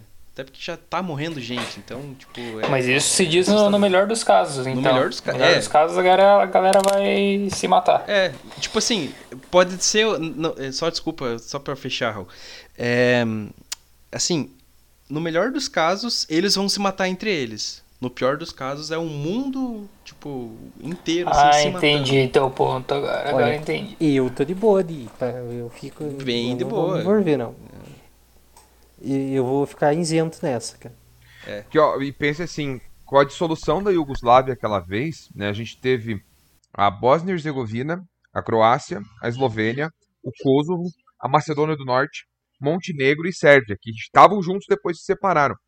Aí você tem é, diferentes países que adotam diferentes posicionamentos e construções políticas né, nessas dessas logísticas, que daí começam a entrar em conflito entre eles próprios né? Porque daí, de repente, tipo, a gente era tudo um, de repente a gente separa em sete ou oito, e esses sete ou oito tem diferença. E, e, isso ficou muito evidente, por exemplo, durante essas separações. A gente está falando de um momento que estão após, né? E há toda essa troca, toda essa construção de identidade, né? Ah, não, nós somos mais, é, mais, tipo, vamos dizer assim, mais puros, vou colocar entre aspas esse termo, né? Somos mais organizados, a nossa política é que deve prevalecer, né? E isso passa não, por exemplo, teve na Iugoslávia, a gente teve na Tchecoslováquia, a própria unificação da Itália passou por esses processos também, finais de 19, início do século 20. Então, é um, é um caminho assim que os países que se vão que vão acabar se dissolvendo dessa questão vão sofrer, entende? Então, é, é já é uma situação extremamente complexa naturalmente. Pode ficar pior né, em eventuais gritos de independência desses grupos separatistas e pode piorar ainda mais se houverem intervenções externas de outros grupos políticos. Né? Até que ponto essas sanções que estão sendo impostas pela União Europeia, pela OTAN, à Rússia, vão surtir efeito imediato ou não? Né? Até que ponto essas sanções vão ser suficientes para cessar o conflito? Até que ponto é tolerável permitir que o Estado russo invada o Estado soviético? O Estado russo invada o território ucraniano, perdão. E, então, assim, tem uma série de problemas, né, é, que estão sendo construídos dentro dessas questões que estão sendo é, edificadas pelo, pelo, de, pelo debate, pelo próprio embate, agora que deixou de ser só uma. Deixou de ser só um. deixou de ficar no campo das ideias e está acontecendo de fato, né? E é muito complexo afirmar que vai para um caminho ou vai para o outro. Eu tô com o Fefe nessa questão, em pensar que assim, no, no cenário mais, eu não vou dizer positivo, né? Eu vou dizer no cenário menos pior, né? Isso vai se resolver com uma possível rendição da Ucrânia às vontades do governo russo e a independência dessas regiões da Ucrânia, né? Vamos dizer que cessem as mortes, que cessem os bombardeios, né? E aí, que tipo de atitude o resto do mundo vai ter, né? Pô, fizemos sanções, bloqueamos os caras, mas os caras conseguiram o que queriam.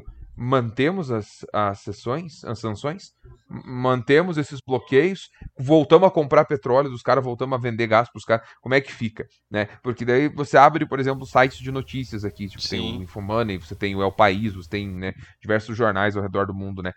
Colocando que os, tipo, os navios que estavam ancorados na Rússia que que eram russos já não tem para onde ir porque os caras não querem comprar o material.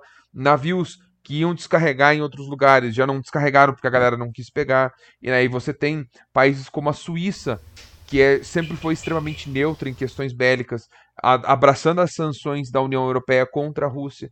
Né? Então você já tem um movimento social, um movimento político muito grande, né, que já está se prostrando contra né, todas essas atitudes. Mas se a Rússia conseguiu o que ela quer, né, essas sanções vão ser mantidas? É um questionamento assim que pode ser que quando esse episódio saia pro, é, seja vá ao ar, já, já, esteja tudo resolvido, já esteja tudo re, decidido, né? E pode ser que não, pode ser que seja um questionamento válido ainda, né? E o, você pegou agora, tipo, você pega agora todas essas matérias, os caras estão fazendo um, tipo, um flashback, né?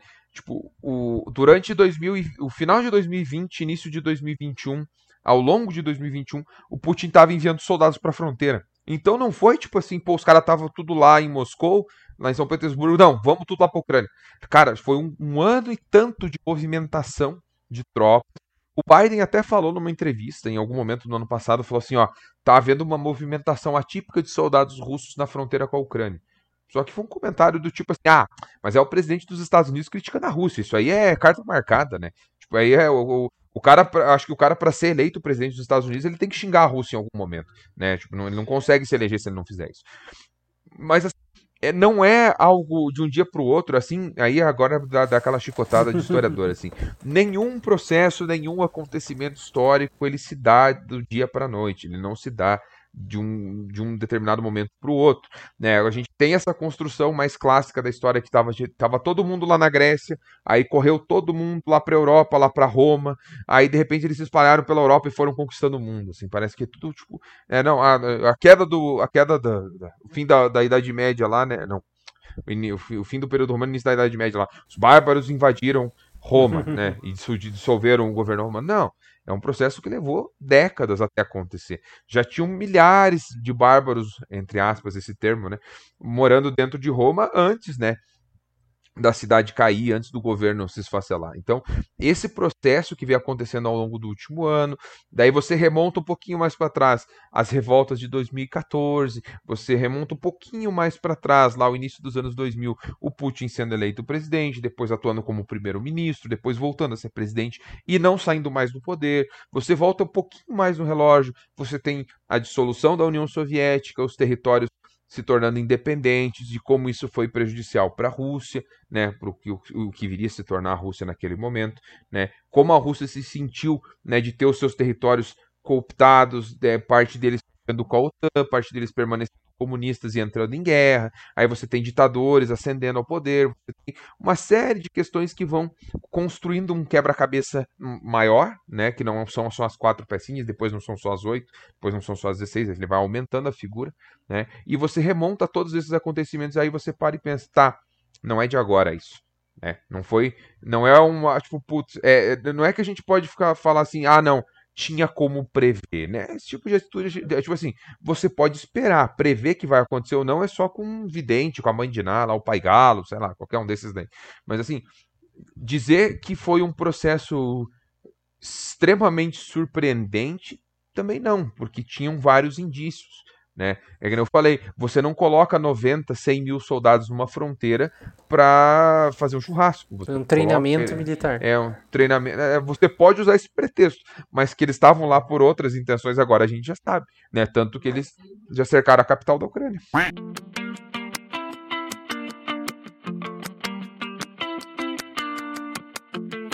acho que já se encaminha realmente para terminar. Uma coisa que acho que está mais para nossa área, é legal comentar que isso traz muito, alguns impactos no meio científico interessante também interessante parece ser uma coisa legal mas não é mas curiosos que, que é legal a gente pensar um pouco sobre isso. Por exemplo a questão da estação espacial que são a, a, a organização da estação espacial é majoritariamente americana e russa metade da estação espacial é americana, metade é russa, tem ali seu, tem um anexo da chinês e tudo mais, mas tipo, são dois países que poderiam estar entrando em guerra agora, mas tem astronautas russos e astronautas americanos na mesma estrutura em órbita do planeta Terra, que tem uma escotilha que separa um do outro, tá ligado? Então, inclusive a, a questão da a parte da do, dos motores da estação espacial são na parte russa. Rolou até uma tretinha de Twitter aí de um, de um responsável russo por algo, acho que do programa espacial, algo assim, ameaçando de certa forma, falando a respeito de que, tipo, seria curioso a estação espacial cair em cima dos Estados Unidos, sendo que porque a estação espacial passa por cima dos Estados Unidos e não passa por cima da Rússia, então foi quase que uma ameaça, tipo, ó, a gente tem o motor da estação espacial, tá do nosso lado, a gente controla, se vão arrumar briga com nós, vai cair na cabeça de vocês, tá ligado? Daí tem até a a questão, isso porque a Rússia, a Rússia e os Estados Unidos são muito grandes nessa questão de exploração espacial. Então, um dos foguetes que mais tem sucesso em missões é um foguete russo, um modelo russo, que é o que leva o satélite à torre direita, acho que é 94% a eficiência dos lançamentos dele é russo. E conforme essa questão de sanções, embargos econômicos e tudo mais, vai afetar isso, a produção uh, desse, desse foguete que é usado por pelo mundo inteiro para envio de satélites e tudo. E isso tem até o interesse americano, porque ele fazendo isso, ele abre espaço para as companhias privadas, agora SpaceX e tudo mais que está tá crescendo nesse ramo, mas até, que, até então, a, nesse caso, a Rússia estava dominando. Tem a.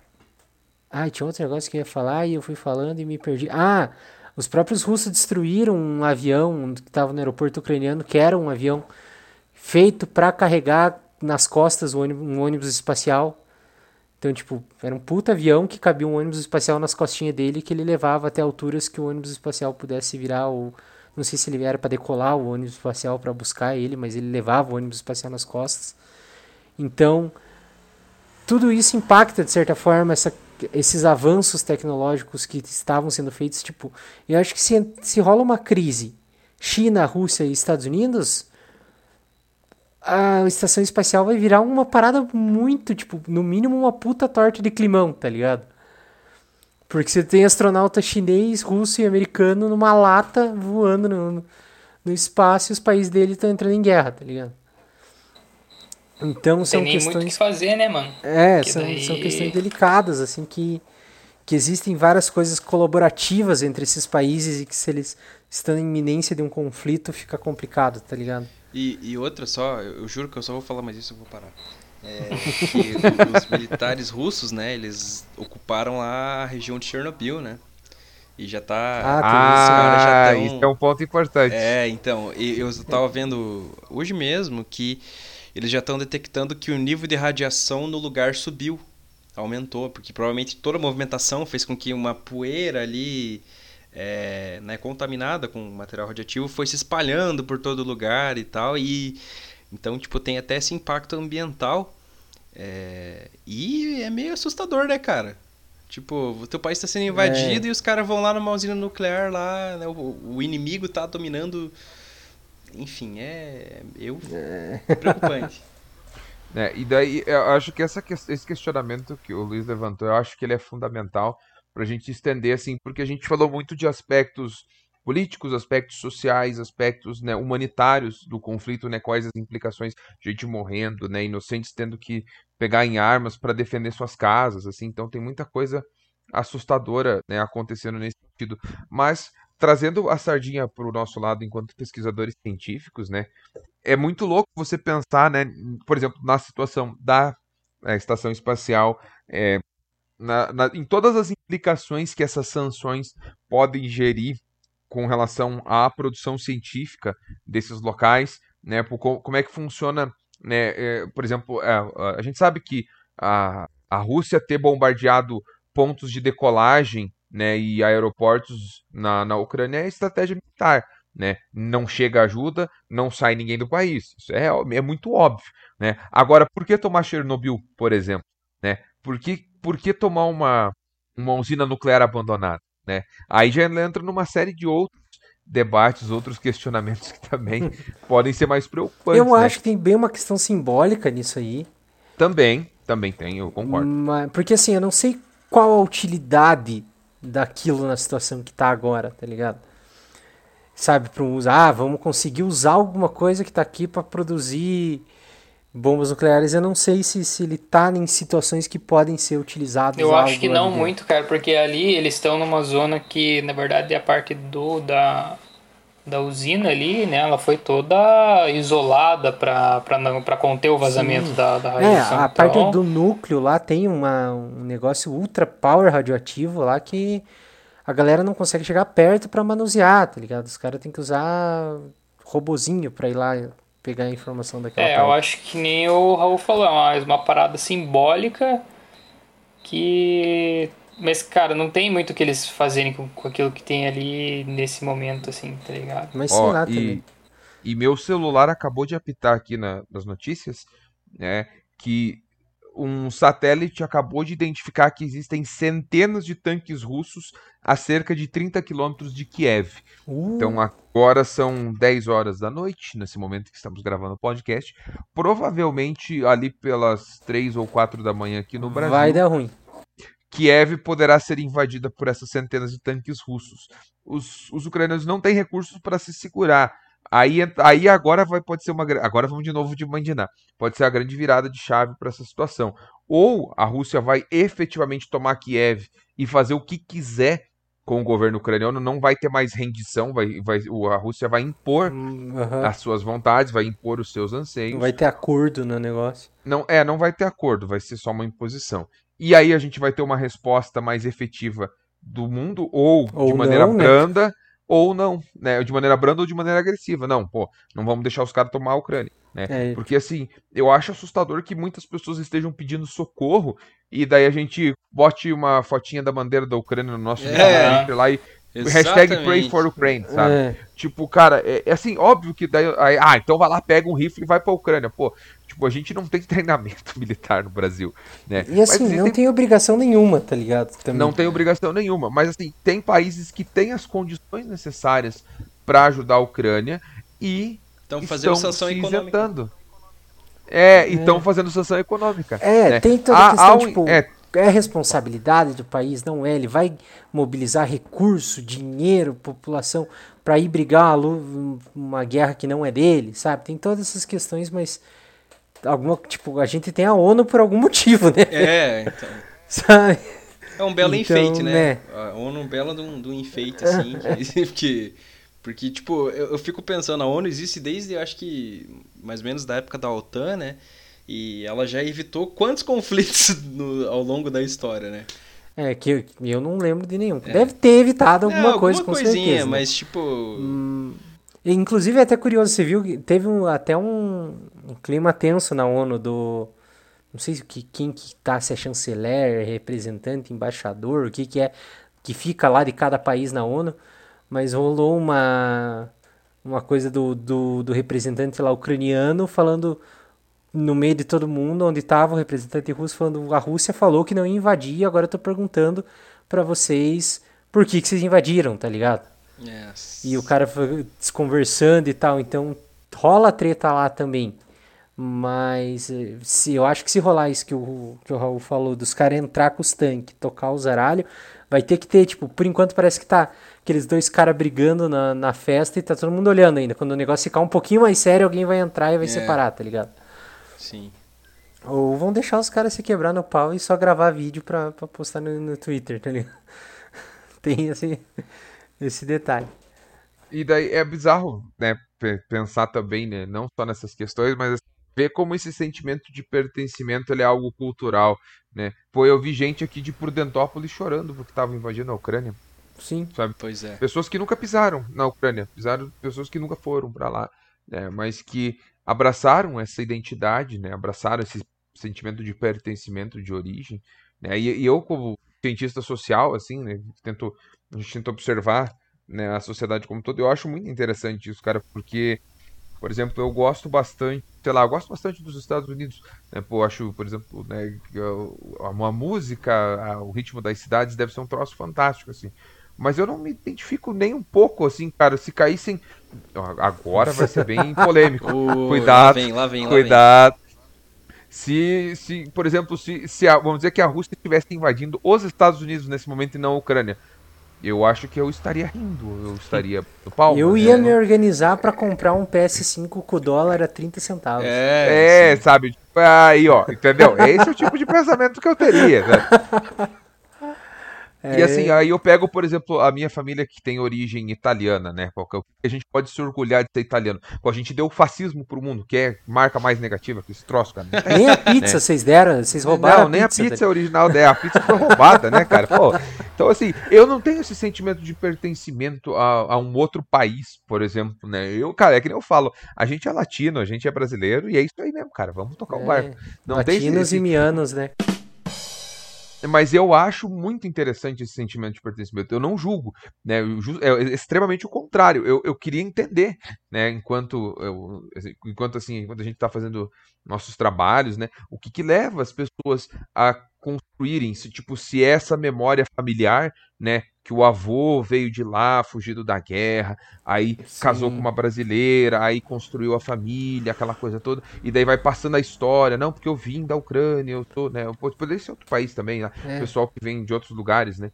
Mas assim, a, a, eu me pega muito essa questão, né? Daí, por exemplo, porque a gente que tem um pouquinho de acesso à informação, que tenta, busca se informar um pouco mais, a gente sabe que Ucrânia e Rússia não é o único conflito bélico acontecendo no mundo nesse momento.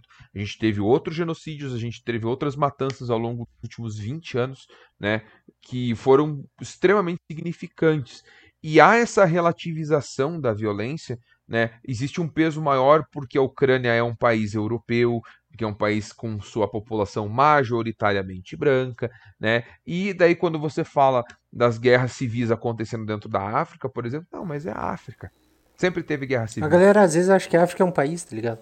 É, e daí você tem, por exemplo, as guerras acontecendo no Oriente Médio, né, as disputas de terra na Palestina, você tem né, todos os países entrando em conflito, é, extremamente destroçados né, pela exploração norte-americana ao longo dos anos 90 e dos anos 2000, né, no pós-11 de setembro. E aí você tem é, uma, uma crítica, não vou dizer velada, né, mas você tem um direcionamento diferente do, do debate. Porque para um se dá uma medida e um peso, para outro se dá outra medida e outro peso, né? E é que nem eu disse no início do episódio, a gente não está diminuindo a violência da Ucrânia e aumentando a violência nesses outros locais, né? Mas o questionamento agora desse momento é que assim, a gente poderia se preocupar dessa forma com todos os conflitos bélicos ao redor do mundo. Sim. A gente poderia se preocupar com a China fazendo testes né, com mísseis próximos ao Japão, próximos às Coreias. A gente poderia se preocupar, a gente poderia ter se preocupado com essa expansão russa lá em 2020, né?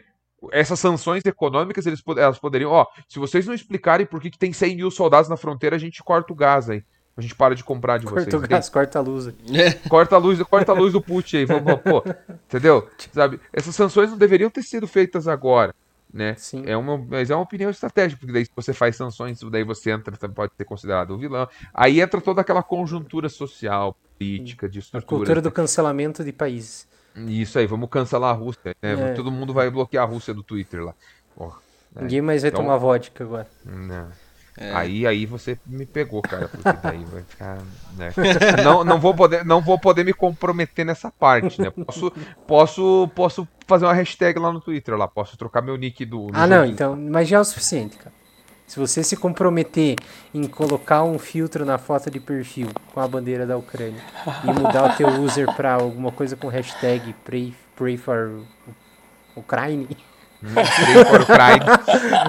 Aí já tá e, se, e também tem a questão da Cracóvia que você vai ter que adicionar na sua dieta também. É. Ah, isso é maravilhoso. Cracóvia é então, é maravilhoso. Mas acho que é isso, Pedro. Alguém mais tem alguma colocação incisiva sobre esse assunto? Eu acho que a solução para o conflito é derrubar o Twitter do Putin e tá tudo resolvido. Cara, bota para resolver numa partidinha de FIFA, tá ligado? Nossa, pois é, né, cara? Num truco. Ou pega Melhor de três. um, Melhor um aranzinho, um aranzinho no LoL que não é. dá nem pra escolher os bonecos, é sorteado ali, ó. É. Fica, fica mais justo ainda, cara.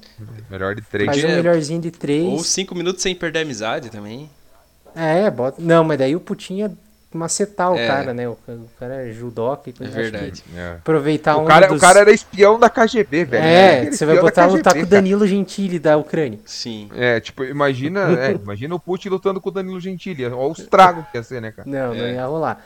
Mas acho que aproveitei. É, tava, tava tendo um. ia rolar um campeonato de CS, eu acho, na Ucrânia. Tinha vários times brasileiros lá. Que os caras tiveram que sair meio fugido. Não sei se ia ser Pô, na Ucrânia, tá aí, não, mas eles Resolve no fazendo... CS. É, tem, já tem até arma lá. já. Tem arma, tem arma. Bota um CODzinho então. É. Que é mais cara de guerra, tá ligado? É, exatamente. Resolve ali. Já pensou, cara? Os países investem nos esportes para ter uma seleção de resolução de conflitos. Nossa senhora, aí Nossa. os caras iam se dar bem, hein? Aí, ó. Tem Por ONU, a ONU determina. Por ONU... que mandar o Bolsonaro para resolver a crise se a gente tem o Luiz, cara? Nossa, Aí, ó. É. Pronto. Cara, a esperança a ONU, do Ocidente. A ONU, cara, a ONU determina cinco jogos. Um CODzinho, um CS, um LOLzinho, um Fortnite. e, o futebol, um, e o futebol. E um, e um FIFA. Ó, FIFA. cinco esportes. Ou pode ter uma discussão ali entre FIFA e PES, tudo bem. Aí. Não, cara, essa discussão acabou, cara. O, eu o acho que, que eu acho que tinha que ser o acabou. Brazucas. Brazucas o... é o mais. Bomba pet. Bomba pet. Bomba, bomba pet. pet. Bomba, bomba pet. pet. Quer dizer, bomba não agora. Não, é complicado. Tá meio sensível. Só o pet. Agora. É só o pet. Você viu que o Bomba Pet excluiu a Rússia do, das atualizações recentes, cara? O Bomba Pet excluiu Aí, a Rússia das atualizações recentes. 100% cara, atualizado. 100% atualizado, cara. Aí, aí cara o, ti, o país que, que tiver querendo atacar o outro, o país que estiver sendo atacado, escolhe o jogo. Daí cada um já tem o seu. Cada país tem seu time e faz um melhorzinho de três ali, cara. Faz. Transmite na Twitch ainda. É, é cada grana. Deus. Comentários do Casemiro. Nossa, já pensou? Nossa, Nossa. Parava o mundo, GG. cara. Dava pra, Parava dava, dava pra resolver Imagina traduções simultâneas de... do Casemiro, velho. Dava para resolver também no, numa partidinha de Munchkin. Acho que esse seria engraçado. É, né? Se for pra ir pro mundo das cartas, rola até um truco. É. Então, Mobiliza eu mesmo, também, um, no Magic. É. uma caixinha. Olha, olha, olha, cara, olha, olha que nós em 5 minutos exploramos pelo menos umas 15 formas de resolução de conflito Aí, que não, não envolviam enviar tanques pra capital. Não, no país, máximo né? uma mesinha quebrada no truco ali. É, é se for aquelas mesas da escola, é, mesinha Sim. da escola ali. No máximo isso, cara.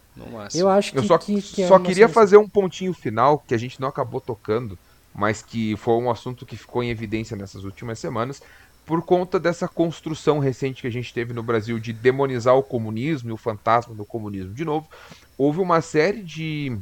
Eu vou colocar entre 200 aspas isso.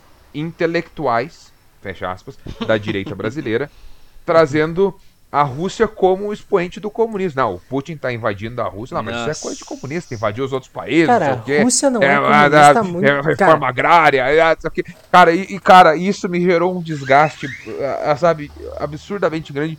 Que o cara que consegue fazer uma curva semântica relacionando a atual estrutura governamental russa com o comunismo, esse cara, ele tem um intelecto muito avançado pro, pro nosso padrão humano de entendimento. Assim. Cara, o cara tá, é... num, tá numa outra dimensão tá, já, o maluco. É, tipo o Olavo de Carvalho. Não, é, esse tá em outra dimensão mesmo. é, eu, eu acho que, que, é que, que, se somando a isso, né, é, é assombroso, é assombroso, pavoroso o silêncio de Olavo de Carvalho. Eu acho que. Enfim. Eu esperando um negócio sério, velho. O cara me veio com uma dessa. Eu, eu acho, acho que, que tá bom pra fechar, né? Retiro, hein? Com essa aí eu me é, retiro. É, não, eu, eu acho que mediante essa afirmação categórica do Fefe, eu acho que a gente é. poderia encerrar, porque eu não tenho nada a acrescentar a isso e o Olavo não. também não. É. Muito então, bom. Beijo no coração de todo mundo. Espero Beijos. que quem escutou tenha refletido um pouco sobre o assunto, assim como nós refletimos. Lembrando que aqui quem mais tem propriedade para falar sobre isso é o Raul, e no, enquanto. No, e assim, ele tá tomando chimarrão agora, mas ele fez que não com a mão, mas ele tem, entre nós quatro aqui, ele é o cara mais gabaritado para isso, mas assim, nada do que a gente falou aqui é a verdade absoluta, ainda mais nessas questões delicadas e de áreas muito distantes da nossa mas a gente quis comentar e pô, falar pontos de vista, coisas que a gente pensou, porque, querendo ou não, tá passando em todos os jornais o tempo inteiro essas coisas, o Twitter tá sempre ali nos trends, então a gente vê coisas e, como pesquisadores, cientistas, universitários, somos seres humanos pensantes e muito mais pensantes que o não, não, já ia botar nós como uma categoria a mais do que outras é, pessoas. É... Somos pensantes como qualquer outra pessoa. A diferença tá é que a gente quer falar o que a gente tá pensando e por isso a gente é. fez um podcast. Eu acho que eu. É, e eu, eu acho. Pode falar. Vai, vai ser. Vai Não, eu ia não, fazer piada, ser. pode falar. ah, não, deixa eu falar primeiro, você faz é. a piada de novo. Eu, eu só penso assim, é, tipo, a gente tá falando sobre uma temática que tem sido, que nem o Luiz falou, recorrente nas todas as mídias, todas as redes sociais, veículos de comunicação diversos é, analistas, jornalistas, cientistas políticos, antropólogos estão analisando a situação agora, né, estão pensando baseados no que está sendo exposto na mídia e em outros tipos de informações que estão circulando, que vão desde soldados russos no Tinder dando métricas ucranianas, até registros de guerra, é, até tipo a galera da Ucrânia filmando os tanques passando por cima das casas, por cima dos casas. Então tem muita informação circulando nesse momento. O que a gente tem tentou trazer nesse episódio, eu acho que vocês vão, vão concordar comigo, é justamente o debate sobre essa questão. É evidente Sim. que o Quark é determinantemente contra a invasão russa sobre a Ucrânia. É evidente que nós somos contra qualquer resolução por conflitos bélicos, assim como qualquer outra pessoa Inclusive, boa da cabeça. demos alternativas para essa resolução. Sugerimos 500 alternativas aqui para resolver a treta sem ser, né, mandando uhum. tanque pro terreno do amiguinho, né? Isso Mas é, é fundamental é, ressaltar que todas as nossas discussões são trazidas através das notícias que estão em circulação, dos estudos que estão sendo feitos mais recentemente, das análises que estão sendo propostas, né? E evidenciar que é, é, eu, cara, mestre Yoda, cara, guerra não faz ninguém grande. Não existe um grande guerreiro, né? A guerra não faz ninguém grande. Então, é, é, é cara, é, aquela plaquinha que estava circulando no Facebook essa semana, guerra é coisa de quem não se garante no soco. Isso aí, ponto final. Não se garante Exatamente. no FIFA. Não se garante do Fifinha, daí quer puxar revólver. É. é. isso aí, cara. É coisa de arrombado. Isso aí. Único, a única situação aceitável de você botar um tanque no, te, no território inimigo é se a resolução for feita na base do tanque mais decorado é. e mais enfeitado com que também é uma possível resolução você fazer um ou, desfiles e tanques decorados. Ou se for um tanque para pescar, né? Daí pode ser também. É, se for um, um açude. Tanque de pesca. É. Se for um açude. Um açude, isso. Aí, então, aí tá valendo. É, mas então eu acho que a gente tinha um, a gente tem um especialista, uma pessoa realmente que pode dar opiniões concretas, incisivas sobre sobre esse assunto de Rússia e Ucrânia, mas ele está em silêncio. Então, é, com essa mensagem aí, né, subam a hashtag no Twitter FollowLava. E o cara também não fuma há muito tempo também. É, tá, faz acho que mais de um mês que tá longe do cigarro. Parabéns para ele. Então é isso aí, gente. Um beijo no coração de todos vocês. Até o próximo episódio. Até mais. Tchau. Falou. Valeu, galera.